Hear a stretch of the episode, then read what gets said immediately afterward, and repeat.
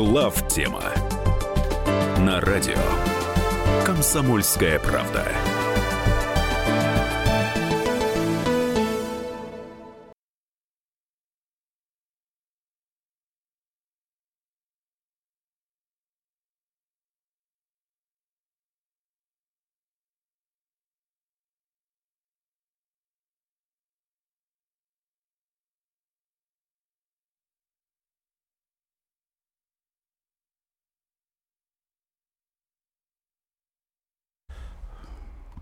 Добрый вечер. О, не, не заметил, что мы уже в эфире. Да. Э, здравствуйте, здравствуйте. Э, в студии главная тема, это наше шоу. Э, для тех, кто никогда его не слышал, присаживайтесь поудобнее, знакомьтесь с нами. В студии Михаил Юрьев и Илья Савельев. С нами ну, обычно как-то еще... ты вот шоу как-то сразу нас так опустил все-таки. Понимаешь, что в словом шоу ничего плохого нету в самом по себе, но как-то себя шоу, шоуменом не считаю. Ну, как мы да это назовем? Тебя тогда? Программой? Программа. Программа главтема.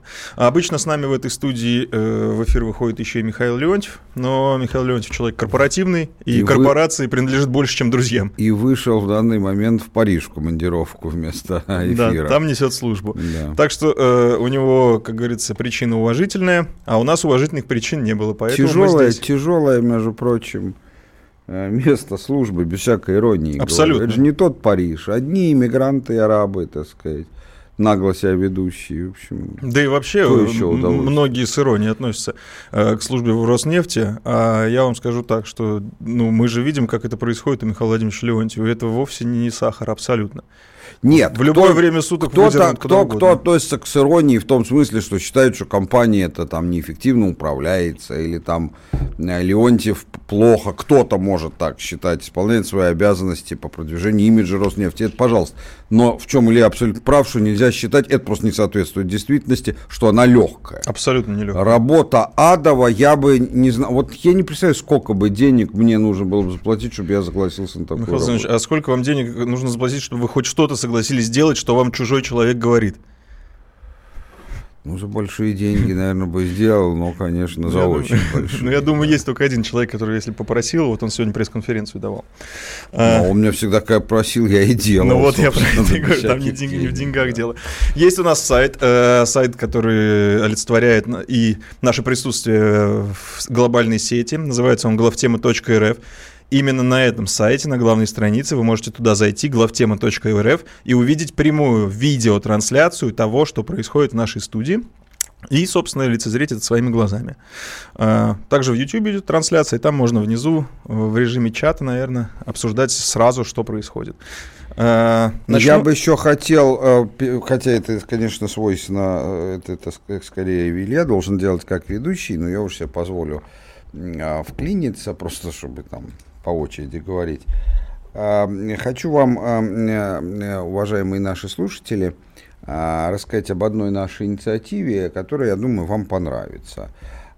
Пишите, э, пока что пишите на наш сайт э, клубный главтема.рф, просто потому что в свой, в, значит, в КП еще пока там отдельного форума да. нету, мы сейчас ведем переговор на эту тему. А, пишите не только с вопросами, типа там, откуда ли у вас деньги и нельзя ли мне немножко. И это, доколе. Да, это пожалуйста, но а, вы пишите, я имею в виду какие-то не обязательно вопросы, там, соображения, комментарии и самые э, взвешенные из них мы решили поощрять, вернуться к прежней практике mm-hmm. по предложению нашего клуба. Но если раньше мы просто награждали майкой, то теперь мы будем делать по-другому.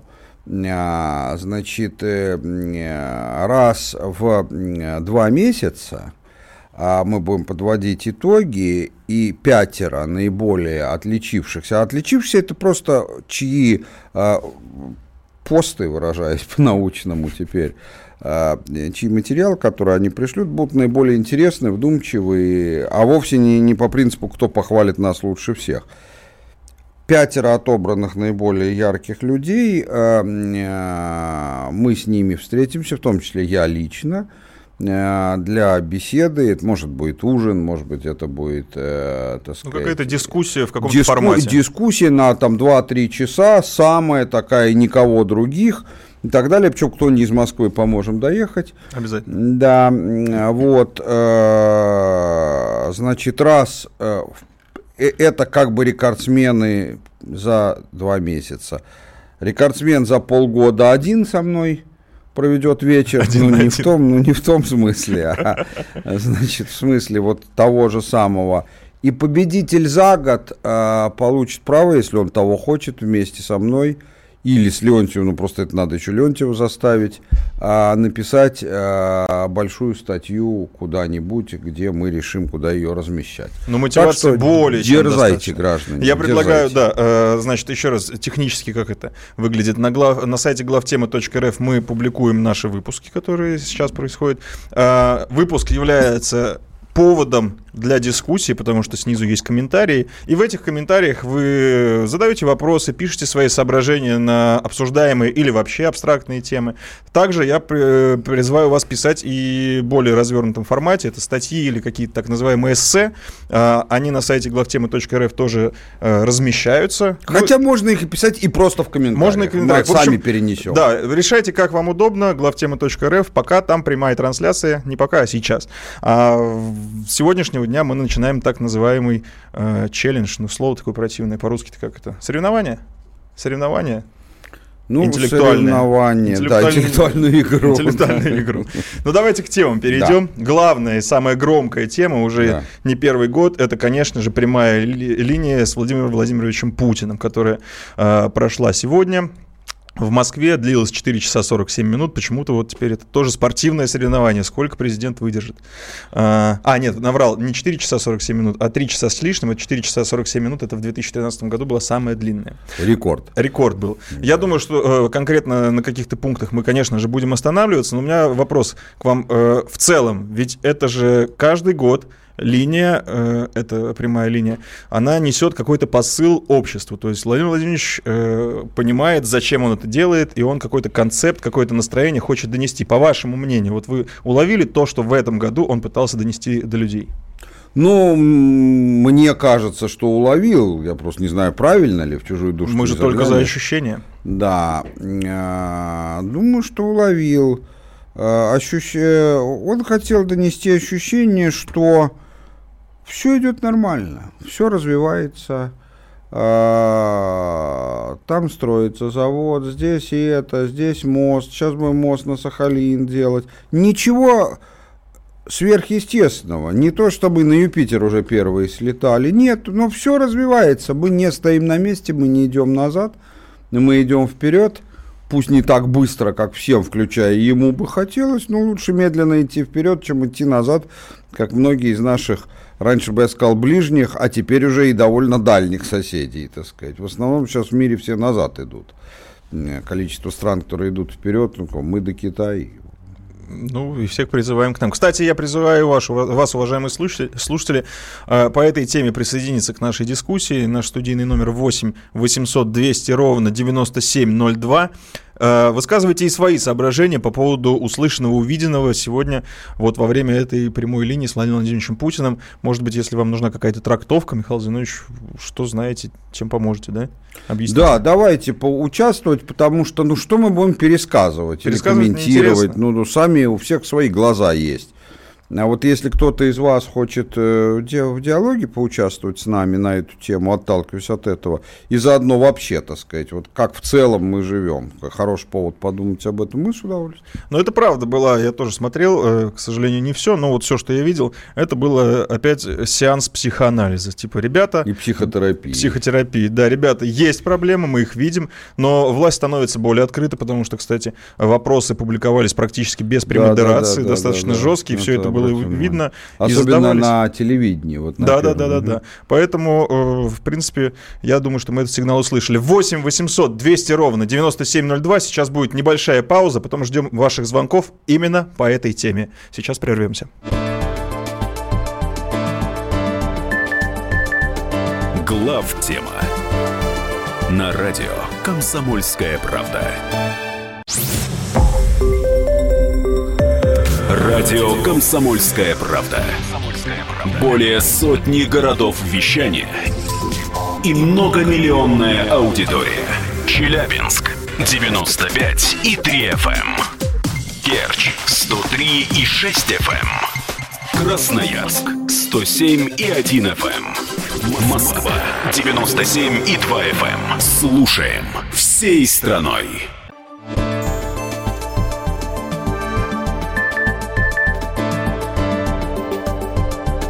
Глав тема на радио Комсомольская правда. Еще раз добрый вечер. Это главная тема в студии Михаил Юрьев и Илья Савельев. А, у нас есть Владимир из Москвы по теме прямой линии. Надеюсь, это не тот Владимир, который сегодня, собственно, эту прямую линию давал, а другой Владимир. Да, это было бы пикантно. Владимир, здравствуйте. Здравствуйте. Добрый вечер. Я вот э, хочу сказать, что в конце 80-х годов э, давали такую цифру, что э, мировая экономика на 20% это экономика Советского Союза. Сейчас мы занимаем около 2%. То есть мы в 10 раз стали слабее. Но пускай Союз развалился, мы отдали третьей экономике. А остальное-то, извините за выражение, получается, рыночники в 10 раз ослабили нашу страну. И Путин делает ставку на этих рыночников. Того же Кудрина, это же советник Гайдара. Далее, вам не кажется, что в связи с тем, что мы не решаем проблемы тех же пятиэтажек, ну, в Москве начинают решать, а в провинции, а виадуки, а туннели, а мосты, они же, значит, тут в один прекрасный момент, прости господи, рушатся. И мы придем просто к военной диктатуре, потому что только диктатура сможет решать эти проблемы. Рыночники в том виде, в котором сейчас существует, эту проблему, я думаю, не решат. Да, Владимир, спасибо. Давайте я начну с конца. Э, вот вы как-то, ну, не хочу говорить, напугали, потому что все корректно говорили, ну, так сказать, там указали на опасность военной диктатуры. Я что-то себя поймал, что ни хрена мне не страшно. Не страшно. Думаю, Мурашки сла... не побежали. А слава богу, и была бы, может, и неплохо. Но это скорее шутка. А, хотя и не совсем. А, значит, э, ну, давайте сначала я скажу, это очень хороший, интересный вопрос. Я им специально занимался. Действительно, в конце 80-х, не в конце, но вот в 70-х еще, я когда учился в школе, действительно хорошо помню эти цифры. 20% мирового ВВП – это СССР, а, и 29% мирового ВВП – это США. Это были реальные цифры или все-таки это политический пиар? Вот. А, вы понимаете, вопрос, конечно, интересный.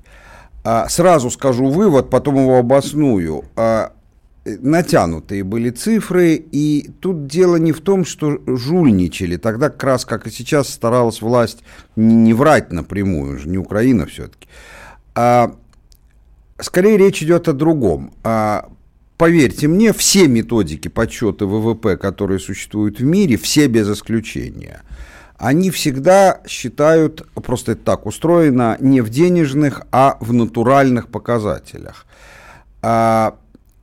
И, и это очень справедливо, потому что мы с вами просто знаем, когда там э, телефон э, Apple стоит в два раза больше, чем такой же Samsung, не будучи лучше его ни на один процент.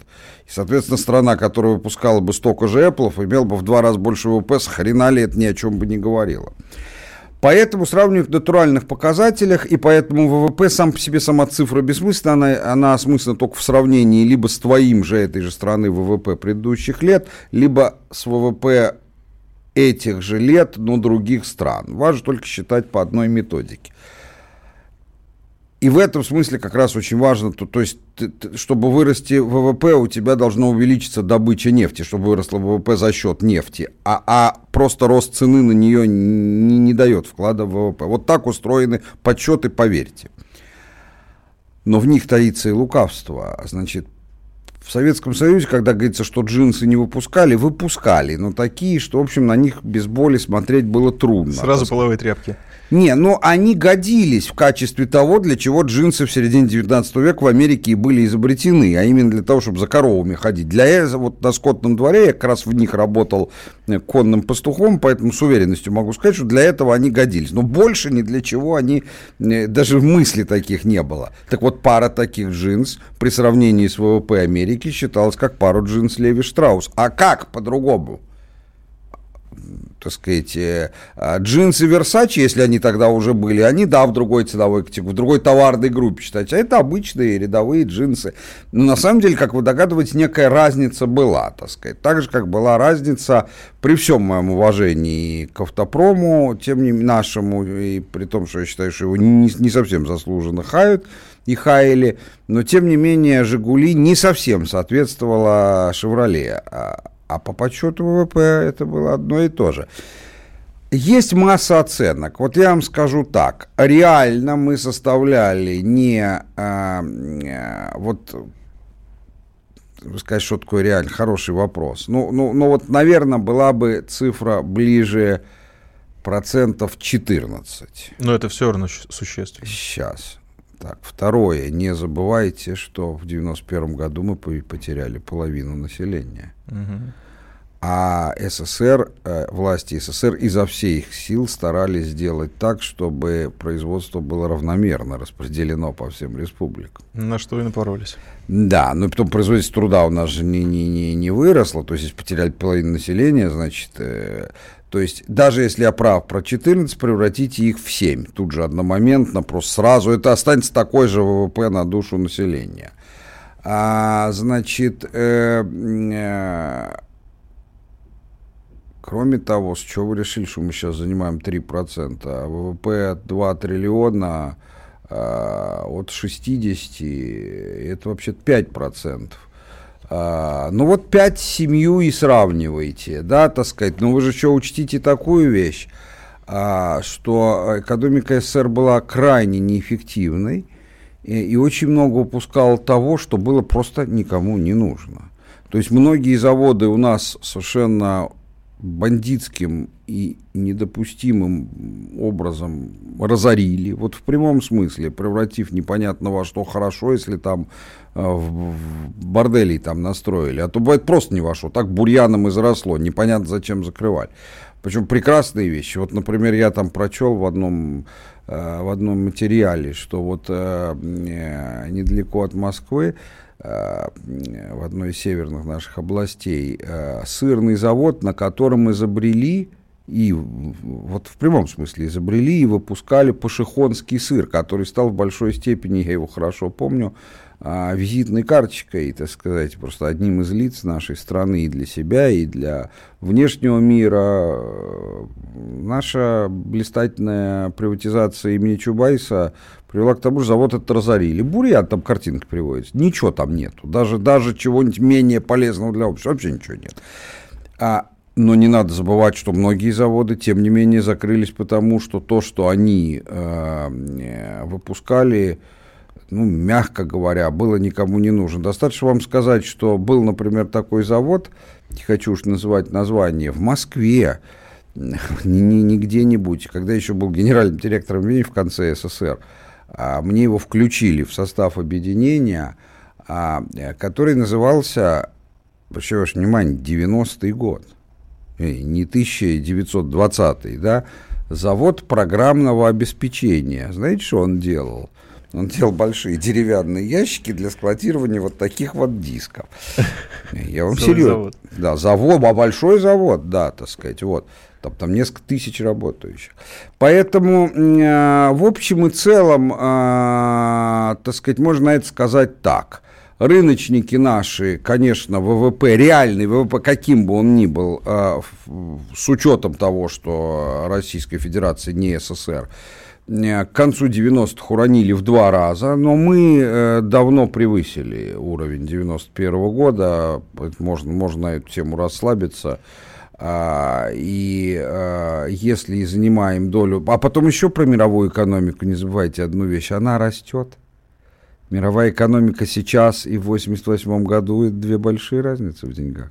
В общем, ситуация незавидная, но не драматическая. Не, я ничего драматического не вижу. Я считаю, что экономика, безусловно, наше слабое место. Что-то с ней надо срочно делать. У меня есть твердое, даже не то что ощущение, а и знание того, что президент это осознал совсем недавно, но осознал. Прекрасно понимает, что та команда, которую вы указывали, наших э, блистательных рыночников, э, может, борозды не испортит, но и глубоко точно не вспашет. Ну и думает, что сейчас делать. Теперь по вашему второму вопросу, по поводу разрушающей инфраструктуры. Проблема эта властью известна. А, дорожное строительство, включая мосты и туннели, оно у нас недостаточно, но тем не менее оно вышло на уровень, которого никогда не было, включая как в СССр. А, вот. Э, ну и сложность конструкции по сравнению с СССР, ну да просто нет. ни в одно ни в сравнение не идет, мне кажется. Ну, современ... Обычная автомобильная дорога. Ну, конечно, сравните МКАД, который был и который сейчас. Ну, согласен, да, да согласен. Ну, и это даже не важно. Важно, что э, проблема эта есть, она решается, в каком объеме и с какой интенсивностью, ну, исходя из того, сколько ресурсов в стране, в первую очередь, денег. А вы, конечно, провели, можно сказать, что если бы их меньше воровали, больше бы оставалось, но это проблема не только мостов и жилья, это проблема чего угодно другого в равной степени. Ну и еще раз в финале все-таки резюмирую. По поводу Кудрина, Владимир, консенсус у нас, по-моему, у всех одинаковый. Ну вот на нашей передаче глав тема между слушателями, э, редакцией и ведущими абсолютный консенсус. Абсолютный консенсус. У нас уже есть еще звонки по этой теме, но я все равно призываю, я думаю, еще парочку возьмем, потому что есть темы, которые мы обсудим помимо прямой линии. 8 800 200 ровно 9702, это телефон прямого эфира, прямо сюда в студии, можете задавать свои вопросы. Пока небольшая пауза.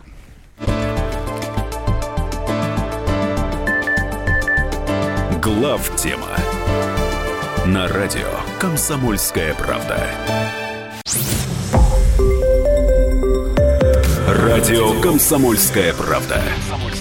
Более сотни городов вещания и многомиллионная аудитория. Хабаровск 88 и 3 FM. Эм. Тюмень 99 и 6 FM. Кемерово 89 и 8 FM. Эм. Москва 97 и 2 FM. Эм. Слушаем всей страной.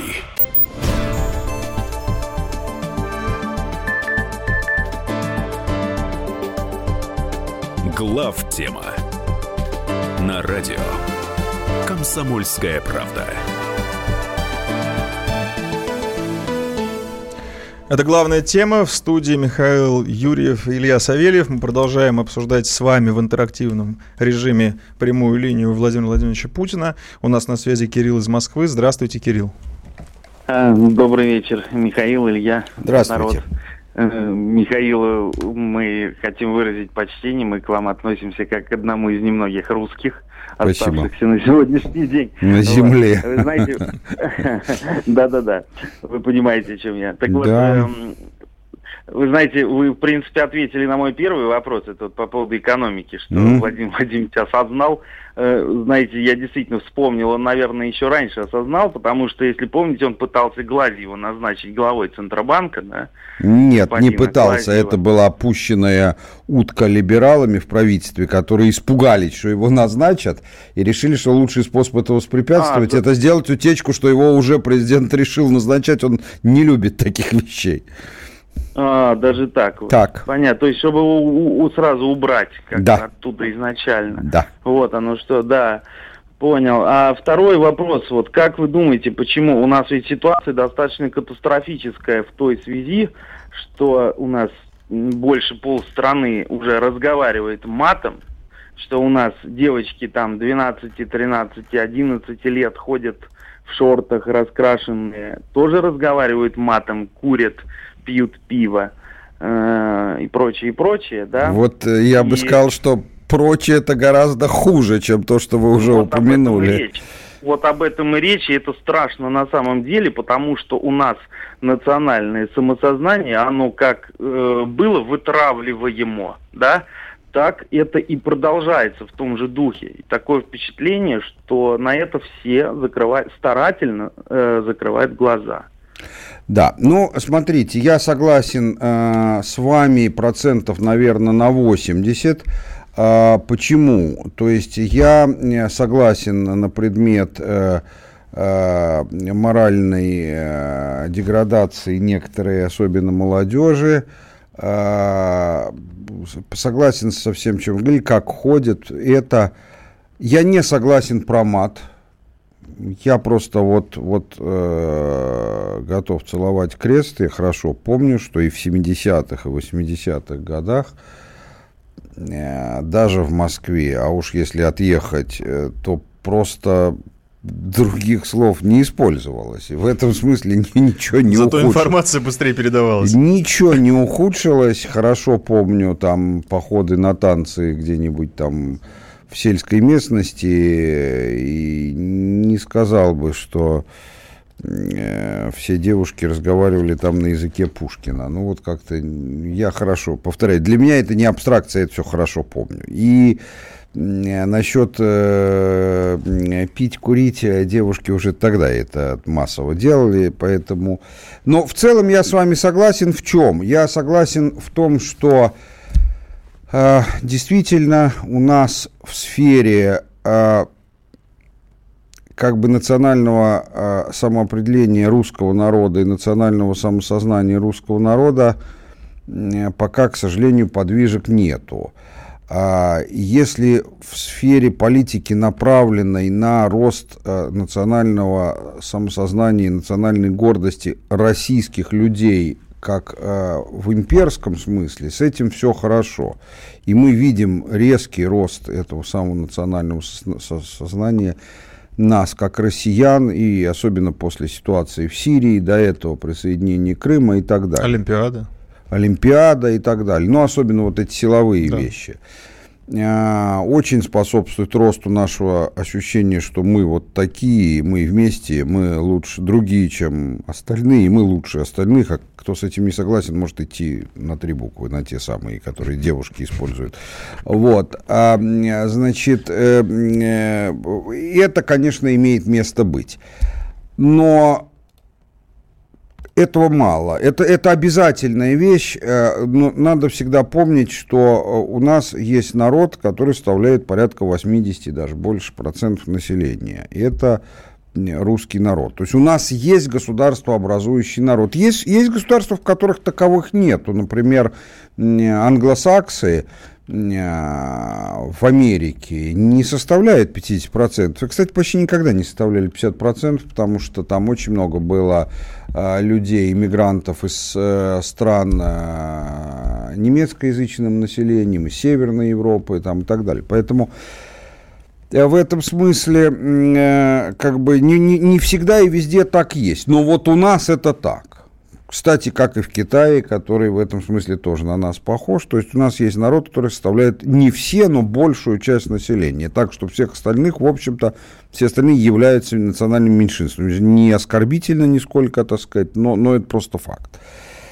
И мне кажется, что коль скоро мы даем все возможности и всегда давали, никогда не мешали в этом, реально не мешали – Э, национальному развитию а, э, культурному и национальному в широком смысле всех народов, которые традиционно проживают на нашей территории, так сказать, татары самый большой из них. Ну, а сейчас вообще кому угодно. Если в советское время были народы, которых, тем не менее, не давали национально развиваться, ну, в первую очередь, это евреи, китайцы и немцы, э, которые считались представляющей угрозу там каким-то внешнеполитическим, Э, установкам, э, то сейчас и, и эти три народа, так сказать, э, вполне себе и от, от своих газет и храмов, да что угодно. Ни, никто ничего не, никого не дискриминирует, э, э, даже в правительстве. Ну, правда, китайцев нету, но и немцев, и евреев сколько хочешь.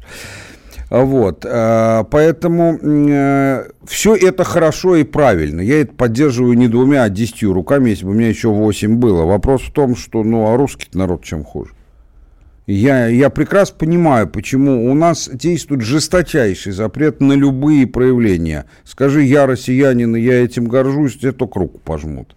Скажи, я русский. скажи, я русский. Ну, как-то не то, что там... Это уже ку... лозунг националистов. В кутузку не, по, не подтянут, но так как-то. Да, ты прав, Это боятся... Лозунг. Ну, слушай, ну, ну что бояться-то? Нет, я, я, я, это не фигура речи, это впрямую пишется на майках. Если ты идешь в майке, на которой написано «Я русский», то ты автоматически э, приравниваешься к каким-то ультраправым. Ну да, ну я, я правда, справедливости ради, приравниваешься, не слышишь, тебя сразу в тюрьму волокут, так сказать, но с подозрением. Смотрят, с, да. И мне кажется, что этому пора положить конец, э, и пора сказать, что э, русские должны иметь такие же возможности национального развития, не формальные, а реальные, как и любые другие народы в нашей стране, и все это происходит на одном а, как бы уровне сознания, а на другом уровне происходит э, наша самоидентификация как жителей великой державы. И вот здесь мы особенно когда мы противостоим внешнему миру, здесь, конечно, мы уже никто не считаемся, кто из нас русский, кто из нас чеченец, кто из нас татарин, кто из нас бурят. Вторая мировая дала нам такой опыт, чтобы не разбираться в этом. Но все-таки вот то, что мы конечно. размыливаем самоидентификацию именно русского человека. Да мы кажется, ее не размыливаем, мы ее запрещаем. запрещаем. И да, это мне кажется, не это наследие Советского Союза, ведь там же так, так Тоже было, так по бы... сути. Да, да, значит, э, неформально последние 10 лет, вот где-то с конца 70-х начали набирать силу такие течения в партийном руководстве страны, которые как раз бы за возрождение русский, такие, такой легкий, э, такой мягкий русский национализм. Но до официальной политики это не дошло, не, не успело. Да. А, Александр, спасибо. Это же был Александр, я уже запутался, извините. А, а, Александр у нас сейчас на связи. Александр. Да, да. Здравствуйте. Да, хотел задать пару вопросов. Да, давайте, Александр, Коротко, если можно, у нас все-таки регламент, как говорил Горбачев. Да, конечно. Вот по поводу русских полностью согласен. Я друг Дмитрия Демушкина, ну как бы мы с ним общаемся. Это да. я как раз писал статью по русским. А вот. Он как раз сказал, что русские, которые живут в коммунальном коридоре, каждый народ, который имеет свою определенную культурную независимость, автономность, вот, это не есть хорошо. То есть вот этот вопрос надо как-то решить. Но это не вопрос, это просто согласился. Вопрос такой. Как-то Михаил Тинович сказал, что нас ожидает какая-то большая глобальная война, и ядерное оружие не остановит, после чего образуются 4-6 блоков, у которых не хватит сил на дальнейший конфликт друг с другом. Не, мог бы Михаил Тинович как-то очертить географически, как это получится? Был такой. Второй э, вопрос. Второй вопрос Давайте. можно, если... Да, конечно, можно. Почему же нельзя? Да, да. Э, вот э, я, кстати, вас строить Сергею Лавру приглашал, вот телефон отсылал. Было такое, нет. помним. Спасибо, но я, я регулярно туда езжу, и так, а вот в ближайший раз поеду 100%, если не будет какого-то ЧП 18 э, июля в день памяти Сергея Радонежского. Я каждый год в этот да, день туда езжу. Все правильно, 1200 все правильно. Вопрос такой. Э, вы человек православный. Есть ли, скажем, какой-то промысел Божий относительно России как некого новозаветного субъекта, вот как вот Израиль, как только евреи, как только отходили от Бога, там делали золотого тельца, там или куда-то, они сразу попадали в какие-то проблемы, либо вавилонские плены, либо какие-то наказания. Не может ли какой-то промысел быть относительно России, как самого такого сильного хранителя православной веры, и его случае отступления нас, либо атеизм, либо уход еще куда-то, и нас как-то вот либо мягко, либо жестко возвращает на путь обратно. Понимаете, да, мой вопрос? Понимаю ваш вопрос, еще бы не понять. А, я не могу на него ответить так, чтобы он казался мой ответ доказательным, хотя бы мало-мальски доказательным а, основной части населения и даже слушающих. Я внутренне абсолютно уверен, что ровно так, как вы сказали, поскольку мы единственный народ, в котором вера вот реально в больших народных массах еще жива, из больших народов единственный. Достаточно посмотреть на очередь, когда вот мощи привозят, так сказать, и, сравни, да. и сравнить это с Италией, где эти мощи за даром никому ну, исламский мир разве что. Я имею в виду, конечно, из христианских. А, из христианских. Да, из христианских стран. Посохранитель христианства. Да. Да вот.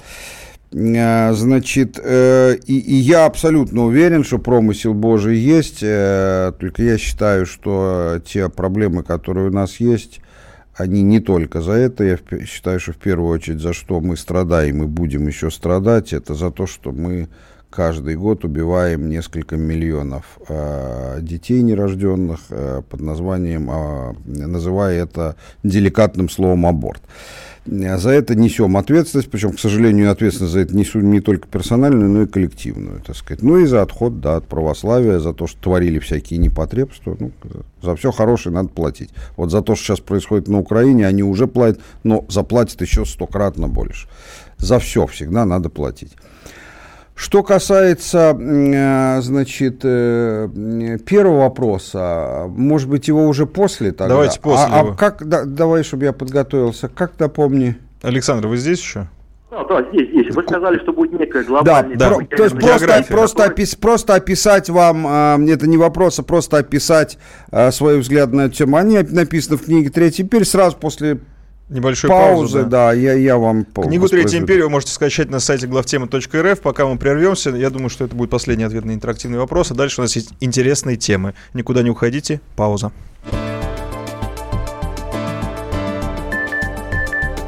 Главтема На радио «Комсомольская правда». Радио «Комсомольская правда». Более сотни городов вещания и многомиллионная аудитория. Ставрополь 105 и 7 FM. Эм. Севастополь 107 и 7 FM. Эм. Калининград 107 и 2 FM. Эм. Москва 97 и 2 FM. Слушаем всей страной.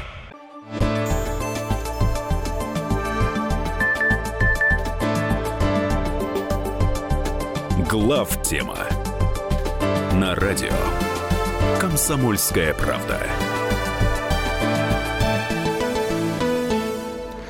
Добрый вечер для тех, кто только что к нам присоединился. И мы ради, рады продолжать свою программу, как мы уже говорили, э, с теми, кто нас слушает уже не первую минуту.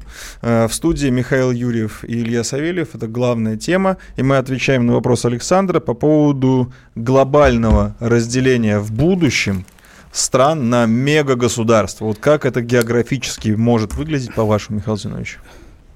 Ну, во-первых, я думаю, что э, большая война все-таки будет. Я думаю, что ее не избежать.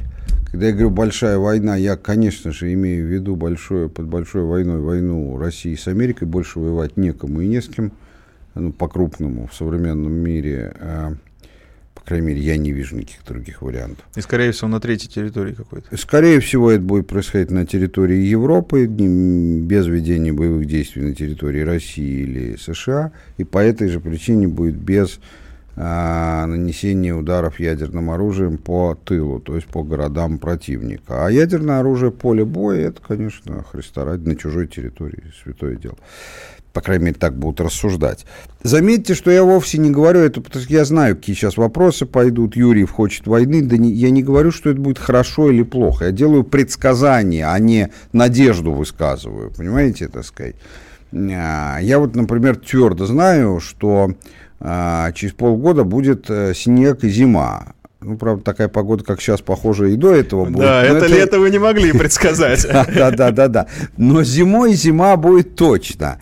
Я не люблю зиму. А, но то, что я ее не люблю, от этого тот факт, что она все равно будет, ведь не меняется. Вот. А, и я думаю, что в результате э, этой войны э, произойдет следующее, переход э, человечества на следующую там какая она будет, четвертая или пятая ступенька объединения. То есть сначала существовали, люди жили родами, потом племенами, а, племена сложились в э, народности, народности в нации. И вот сейчас, э, наверное, нациям, то есть этносам а, современным, пришла пора а, во что-то более крупное сложиться, ну, условно скажем, суперэтносы. Я таких вижу в зависимости от политических раскладов на территории Земли 4, 5, вот, там, 6, может быть. Вот так вот, да, так сказать. А географию, вот Александр именно интересовался, он думал, в какой этнос он попадет, видимо, хотел узнать. От нас зависит, если отвоюем так, как отвоевали в прошлый раз, то попадем в этнос, э, ну, то есть я отвечу вам косвенно. Понятно, что западнее нас, но восточнее Соединенных Штатов, то есть на территории нынешней Европы, хоть западной, хоть восточной, хоть центральной, нет ни одного государства, которое бы заслуживало продолжения сохранения своей государственности. Не заслуживала там перед каким-то а, третейским судом, а заслуживала, что ни одно из них не собирается свою государственность отстаивать. А как известно, если ты не хочешь кормить свою армию, будешь кормить чужую. Надеюсь, что нашу. Но остальные подробности, я думаю, что повторять их не стоит для тех, кто, кому действительно этот вопрос интересный, а он интересный. Почитайте «Третью империю», скачать ее можно на сайте главтемы.рф. Это, там, поверьте мне, помимо этой темы поднято еще очень много других, и они все соответствуют лозунгу «как должно быть». А это лозунг нашей программы. Я предлагаю от больших и глобальных территории перейти к квадратным метрам. Хорошо. Вот. Э... Поскольку возьмем. Сколько дадут? Да, дадут, ни хрена не дадут. Так. Громкий, болезненный, социально значимый закон приняли в Госдуме. Закон о реновации. Путин даже сегодня об этом говорил. Говорил, не надо втаскивать насильно людей в программу реновации. А вы что считаете? Программа реновации неужели так сильно необходима в современной Москве? И как ее как-то, как-то экстраполировать на всю Россию? Ну, давайте напомним тем, кто этого не знает, не интересовался или вообще не в Москве живет, поэтому вообще как бы не интересуется. А, о чем идет речь? Э, у нас э, есть э, законодательство, оно вполне действующее – по которому, когда дом становится аварийным, а, он начинает подлежать отселению в зависимости от степени аварийности. Там могут мгновенно расселить, могут. Это разные бывают варианты.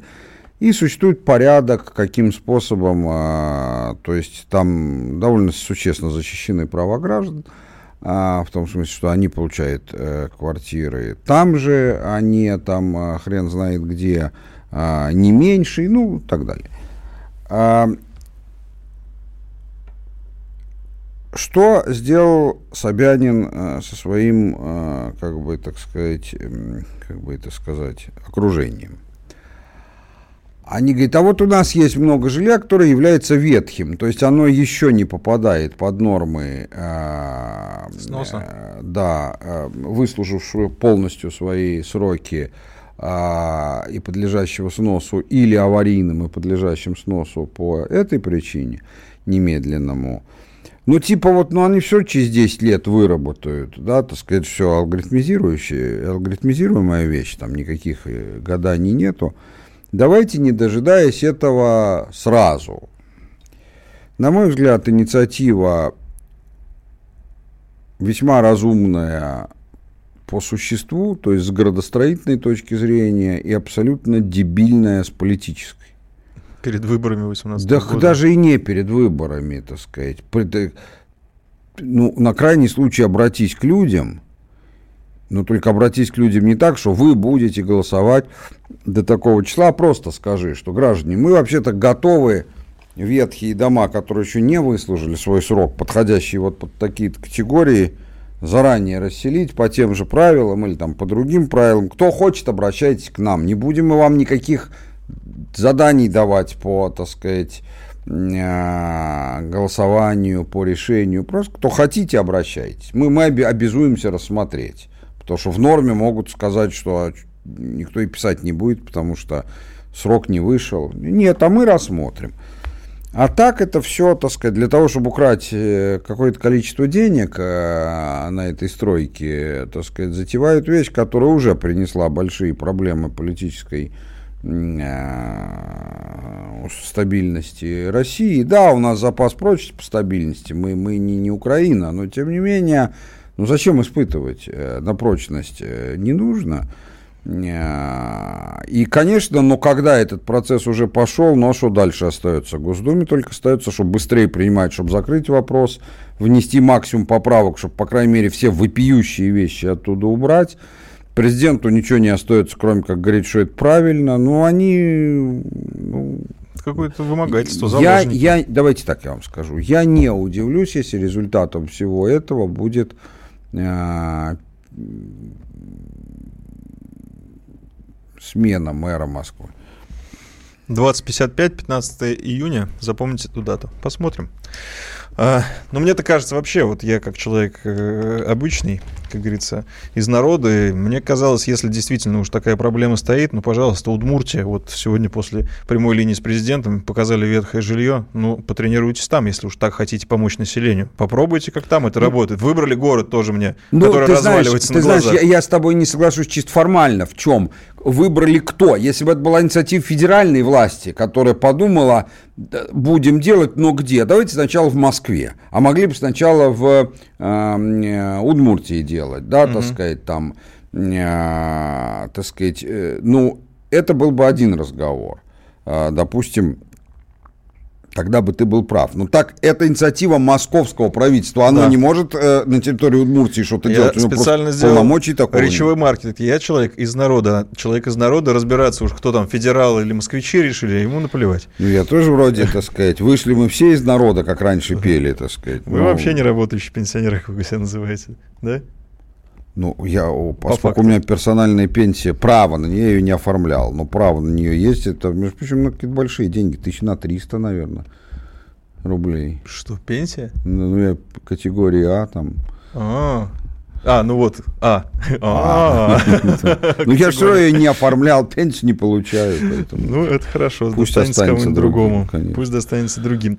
Э, ну я думаю, реновацию э, дальше разжевывать в принципе уже смысла нет, потому что, мне кажется, и предсказание было сделано, да и смысл, я так понимаю, что люди между строк все-таки прочитали, прочитали смысл всей этой реновации потому что, видимо, плитки уже недостаточно для нашей власти. Ну, видимо. Да. Нет, вообще-то вещь может быть и не, и не бесполезная, но, но уж точно не первоочередная. Вот, точно не первоочередная. А, так, с чего мы начнем следующий кусок нашей программы, часть? У нас будет сейчас небольшая пауза. Я думаю, что, может быть, с Тиллерсона может. Стиллерсон, да? Сделал он свои очень громкие заявления. Это интересно. А, а вы свои сообщения, если вам есть что сказать, пишите на наши WhatsApp и Viber 8 967 200 ровно 9702. Что-то сегодня вы не очень активны, а обычно бываете. А, мы их почитаем, самые интересные, может быть, озвучим в эфире. Пока небольшая пауза, обязательно вернемся. Вы никуда не уходите. А где он, Тилис? Глав тема на радио Комсомольская правда.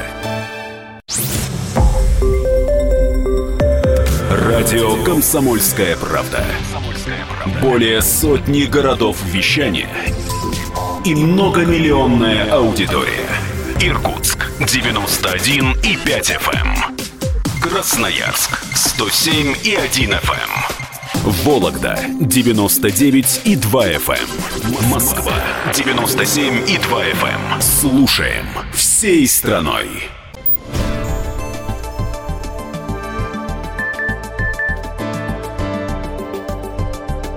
Глав тема на радио Комсомольская правда. Мы вернулись все те же. Михаил Юрьев в студии. Да мы Савельев. не уходили даже. Из эфира. Из, из автомобиля эфира, да. нашего дорогого слушателя мы вышли. Да, это правда. Как уже анонсировал я, поговорим о Тиллерсоне. Вы знаете, я думаю, что даже во сне не видели то, что заявил э, Рекс как его называют у нас в России. А что он заявил? Он заявил, что не хочет быть прикован наручниками к Минским соглашениям и вообще просит парламент дать правительству США больше гибкости для поиска компромисса между Украиной и Россией. Вот что означает эта просьба? Неужели э, официальные власти США уже в, громогласно говорят о том, что Минские соглашения э, неэффективные, исполнять мы их не собираемся, давайте придумывать что-то новое. Но это правда, это сон. Или Дед Мороз посетил нас, вот судя по погоде? Нет, Дед Мороз, да, так сказать, если Дед Мороз, который решил согреться водочкой, изобрел к нам.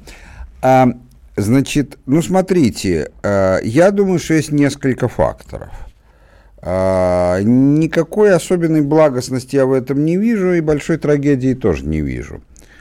Я думаю, что, во-первых, Соединенным Штатам Америки не очень нравится, что сложившаяся, э, сложившаяся ситуация, когда урегулированием ситуации на Украине в их представлении, в западном, в западном представлении же Россия не является участником урегулирования, она является врагом.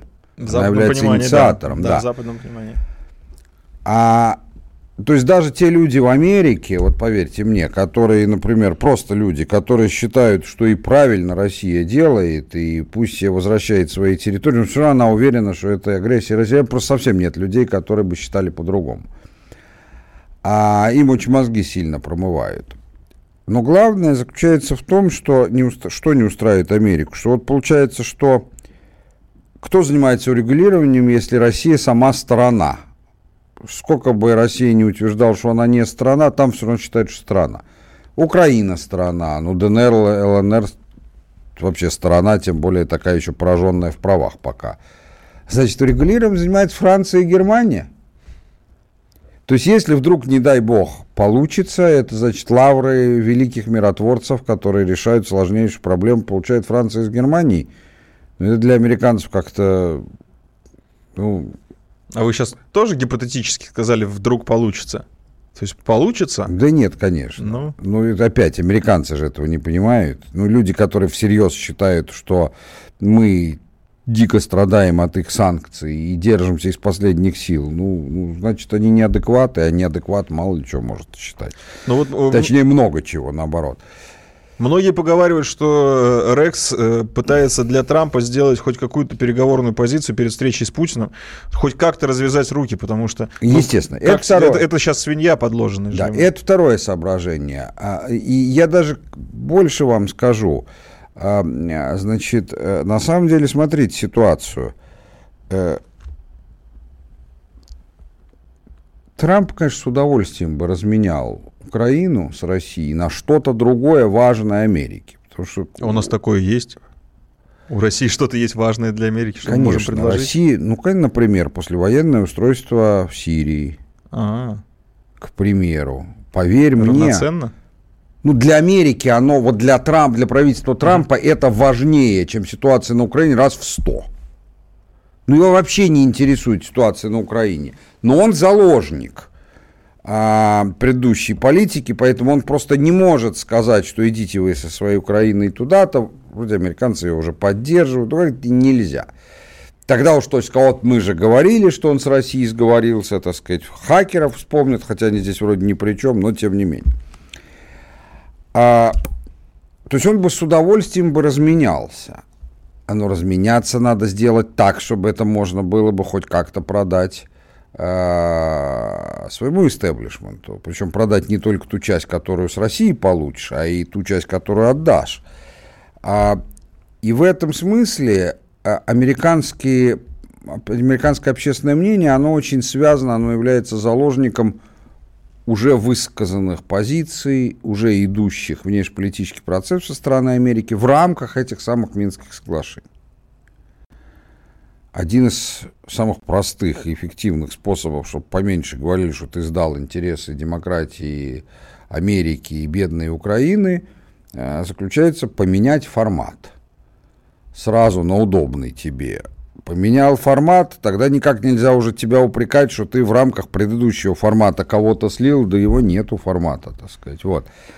А, ну то есть поменять формат, и тут уже можно действительно торговаться, потому что смысл торговаться да. на том поле, где у тебя нет вообще никакого да. люфта для маневра. Да, э, при этом надо понимать, что даже в новом формате э, Трамп не царь.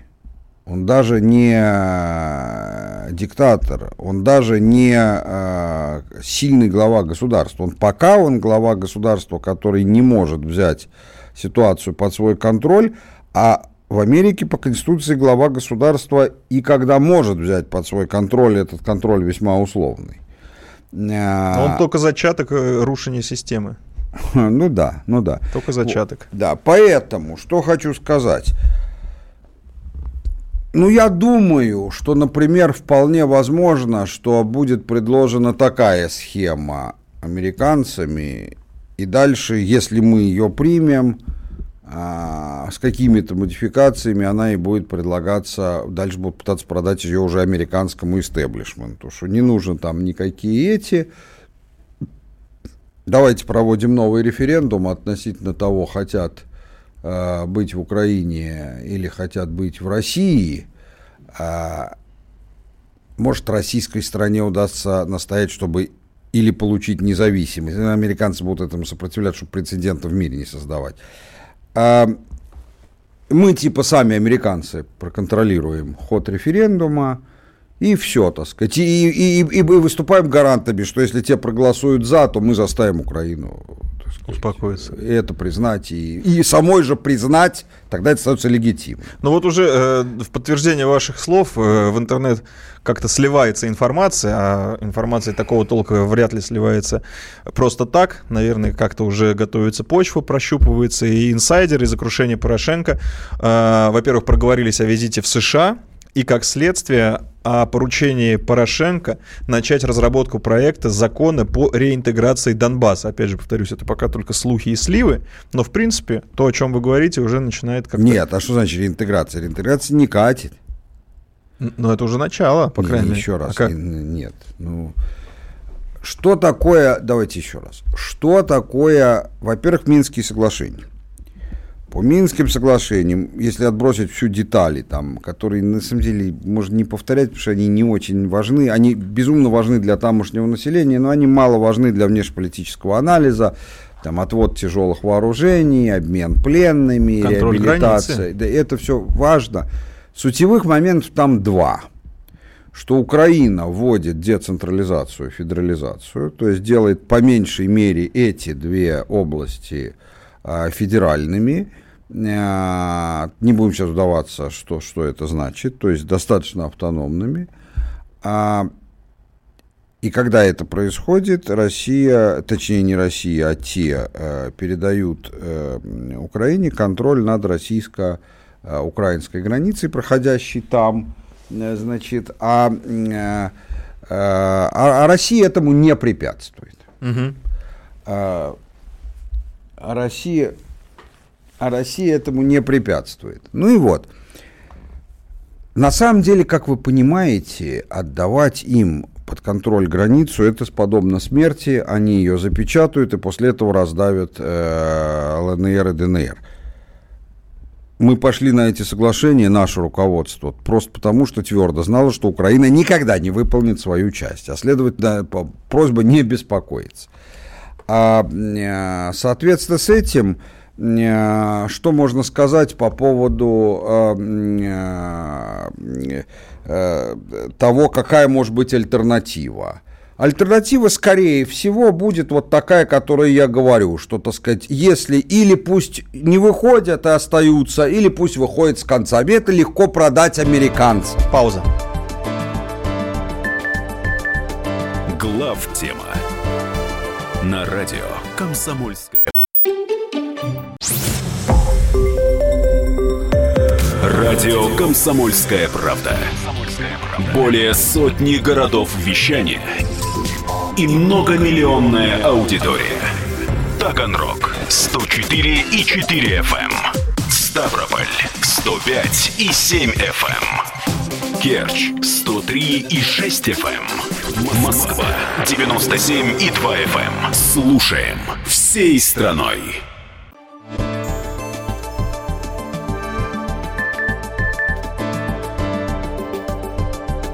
Глав тема на радио Комсомольская правда.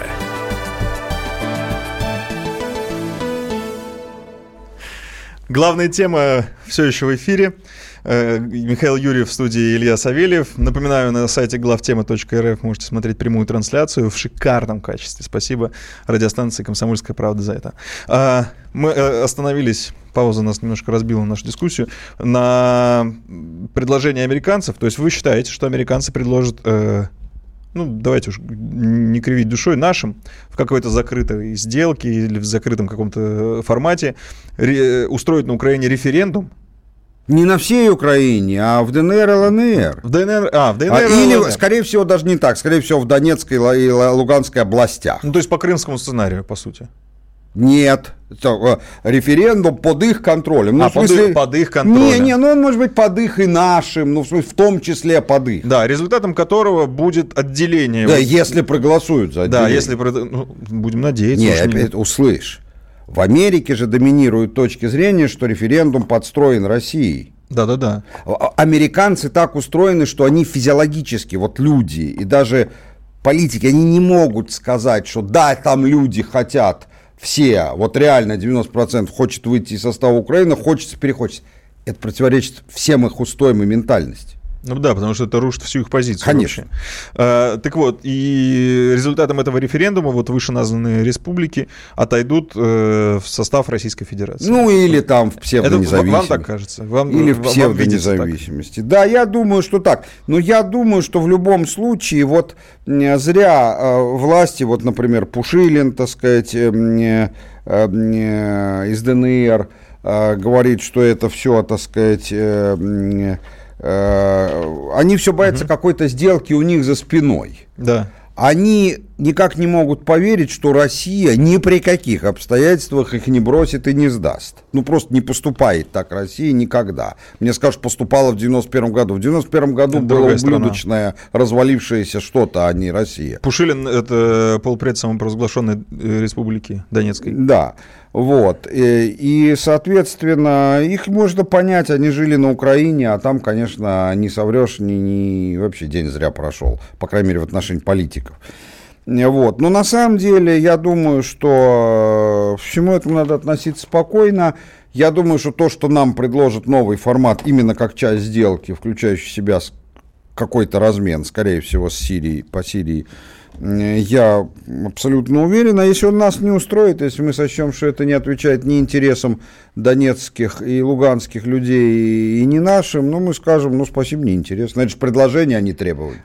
Это предложение, но, по-вашему, в обмен они хотят ну, там, какую-то преференции по Сирии. Это при... значит, что в Сирии мы занимаем сейчас э, главенствующей ну, позицией. Ну, конечно. Это ведь как? Ну, во-первых, давайте так. И это, это факт. Когда ты обращаешься к другой стороне, хочешь, чтобы она что-то сделала, это можешь сделать в разных форматах. Угу. Можешь, чтобы это была просьба, можешь, чтобы это было предложение, можешь, чтобы это было требование, можешь, чтобы это был совет.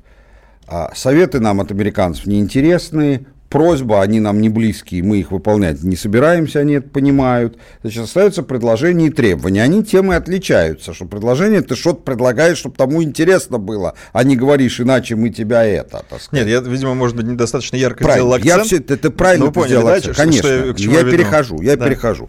Значит, поэтому для этого они должны что-то, предлагать что-то, что на их взгляд сильно нам интересно, и то, что они считают, они, повторяю, считают, что без них, без их участия мы получить не можем, например, чтобы там а, Донбасс был отдан там в независимости или нам с согласия Украины, то есть абсолютно легитимно, так что уже никто в мире не сможет подкопаться. А, э, естественно, они это могут сделать только в том случае, если они что-то хотят от нас. Я думаю, что это будет касаться Сирии, и я думаю, что ситуация ведь какая? Гражданская война близится к завершению. Ну вот уже Генштаб даже констатировал фактическое прекращение гражданской войны. Генштаб прекратил, да, но это немножко разные вещи. Он, демонстрировал, он, он прононсировал прекращение на данный момент. Из этого не следует, что она не может через месяц опять начаться. Согласились. А я говорю о том, что, похоже, близится реальное окончание. Так сказать. Причем не... гражданская война это все-таки с умеренной оппозицией правительственных сил. ИГИЛ это, вне, это не гражданская война. ИГИЛ это война обычная. Насколько я понимаю терминологию. Не знаю. Ну, думаю, что и с ИГИЛ тоже кончается. Ну, так сказать, ну да. да вот, это, ну, все хорошее имеет конец, так сказать. Можно его и отрубить, этот конец, э, вместе с головой. Так вот, соответственно, значит, э, э, что хочу сказать. Значит, вот, соответственно, близится к концу. То есть боевые действия, думаю, скоро кончатся, как, как раньше, когда я работал на госслужбе, ну и сейчас также есть такая формулировка, так сказать, так сказать, распустить там какую-нибудь правительственную комиссию там, или что-то такое, в связи с успешным завершением ее работы. Ну, вот так и здесь. Там. Война заканчивается в связи с успешным завершением просто. Враг разгромлен, ну с кем дальше воевать? Да, и эти вроде готовы договариваться. А враг разгром, разгромлен кем? Ну как, там же были соглашения несколько. В Астане? Что Нет, ну там же было несколько... Это, это в данном случае не существенно. Угу. Там же было несколько соглашений, по которым а, с ИГИЛ никаких договоренностей, и с еще там двумя-тремя такими же, так сказать.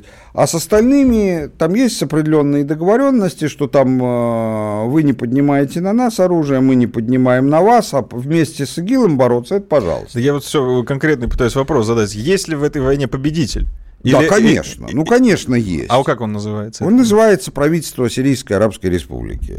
Вот весь победитель. А, значит, а все эти коалиции и наше вмешательство, мы это... являемся лишь инструментом. Ну, мы не сторона, мы не можем победить в прямом смысле там, где мы не участвуем. Мы в конфликте на Украине официально не участвуем. Поэтому мы там и не являемся победителями. Вот, все-таки тонкости есть. Э, да, нет, ну то есть, грубо говоря, ну, так сказать, э, бенефициаром прямым, да, там при продаже компании не может быть тот, кто не является ее акционером. Ну, ну, ну, ну так устроено. Ну, да. Косвенно ну, может, конечно, кто-то другой получить. Виду, конечно, да. Нет, косвенно, конечно, мы победителями мы... уже являемся и будем. Угу. А, но важно другое. Важно, теперь возникает вопрос, кто какую часть территории будет контролировать. Как контролировать, это им еще долго предстоит договариваться. Делить ли страну, против чего категорически выступает Россия и сирийское правительство, или не делить, но дать такую полуавтономию, то есть вот тут вы там, типа, скорее всего, с курдами, я думаю, так и будет. Или же просто разделить по иракскому сценарию. В Америке Ирак же фактически разделен, так сказать, де-факто. Угу. То есть на три части, на шиитскую, суннитскую и курдскую. Ну, формально это как бы одно государство, но... А, ну, ну, ну, ну, это, по-моему, ну, вот никто условно. даже в этих трех не воспринимает. Это очень условно. Так. Ну, совсем условно. Кто, кроме того, ну там все-таки условно так. А может сделать, чтобы совсем Это как те так. советские джинсы, они на бумаге это джинсы. Ну да, но а можно сделать, как не... СССР в 91 году, и формально раз разделить. Угу. Тут тоже бывает такое. Это как Чех... Чехословакия на Чехию и Словакию, пожалуйста. Вот. Это совсем не беспрецедентная вещь будет.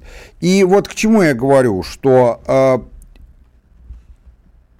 важно, сейчас еще не совсем понятно точно, еще от последних боев зависит, но какие территории де-факто контролируются, так сказать, э, э, ну, будем так говорить, проамериканскими и протурецкими движениями, а какие российскими и ее союзниками. И вот выясняется, что ну, самое большое, что будут контролировать э, проамериканские эти, это ну, хорошо, если 15%.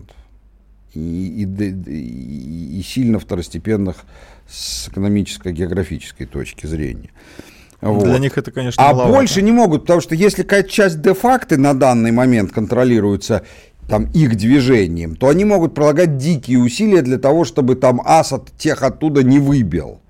Но чтобы отдались там какие-то провинции э, тем силам, которые там даже их и, и, и, и войск-то нету. Чтобы им войти туда. Не, но это может, это тоже возможно, только в результате сделки. Вот это уже, если бы не было России, американцы просто высадили бы свои войска. Так страшно. Поэтому вот я думаю, что примерно такая сделка и будет предложена, что вы даете побольше, вы оказываете там влияние на Асада, чтобы он дал побольше. Ну, понятно, что не а половину. А позволит, позволит ли Трампу его э, противники, внутриполитические противники, ввести такую игру? Потому что мне кажется, что у их элит позиция, позиция одна. Ничего России не сдадим. Нет, у них еще более важная элит, э, позиция. Ничего Трампу не дадим. А там у них уже все понятно. Это все одно. И хакерам русских тоже ничего не даже не так. России бы даже что-нибудь отдали, лишь бы только Трампу не дать, да, так сказать. Ну, э, слушай, внутриполитическая борьба в а, Вашингтоне это отдельный вопрос. Нам даже не очень интересно в это влезать. Сможет, сможет, не сможет. Для нас это все не вопрос жизни. Эти заявления... Ситуация, время работает на нас, и в Донбассе, и в Сирии. Это заявление Тиллерсона, коротко, у нас осталось буквально 30 секунд. Эти, это заявление Тиллерсона говорит о том, что, в принципе, Америка начинает новую, э, новый формат отношений с Россией, и этот формат будет уже диалог все-таки. Это говорит о том, что новое правительство Америки, руководство, очень хочет, чтобы было так, и изо всех сил пытается найти такую форму, которую она этого, которую она сможет протолкнуть через проблемы своего истеблишмента. Слава России! Вот все, что хочется сказать в конце нашего эфира. Всем спасибо. Михаил Юрьев, Илья Савельев. Это была главная тема. В следующий четверг здесь же слушайте нас. Глав тема на радио «Комсомольская правда». Цитата.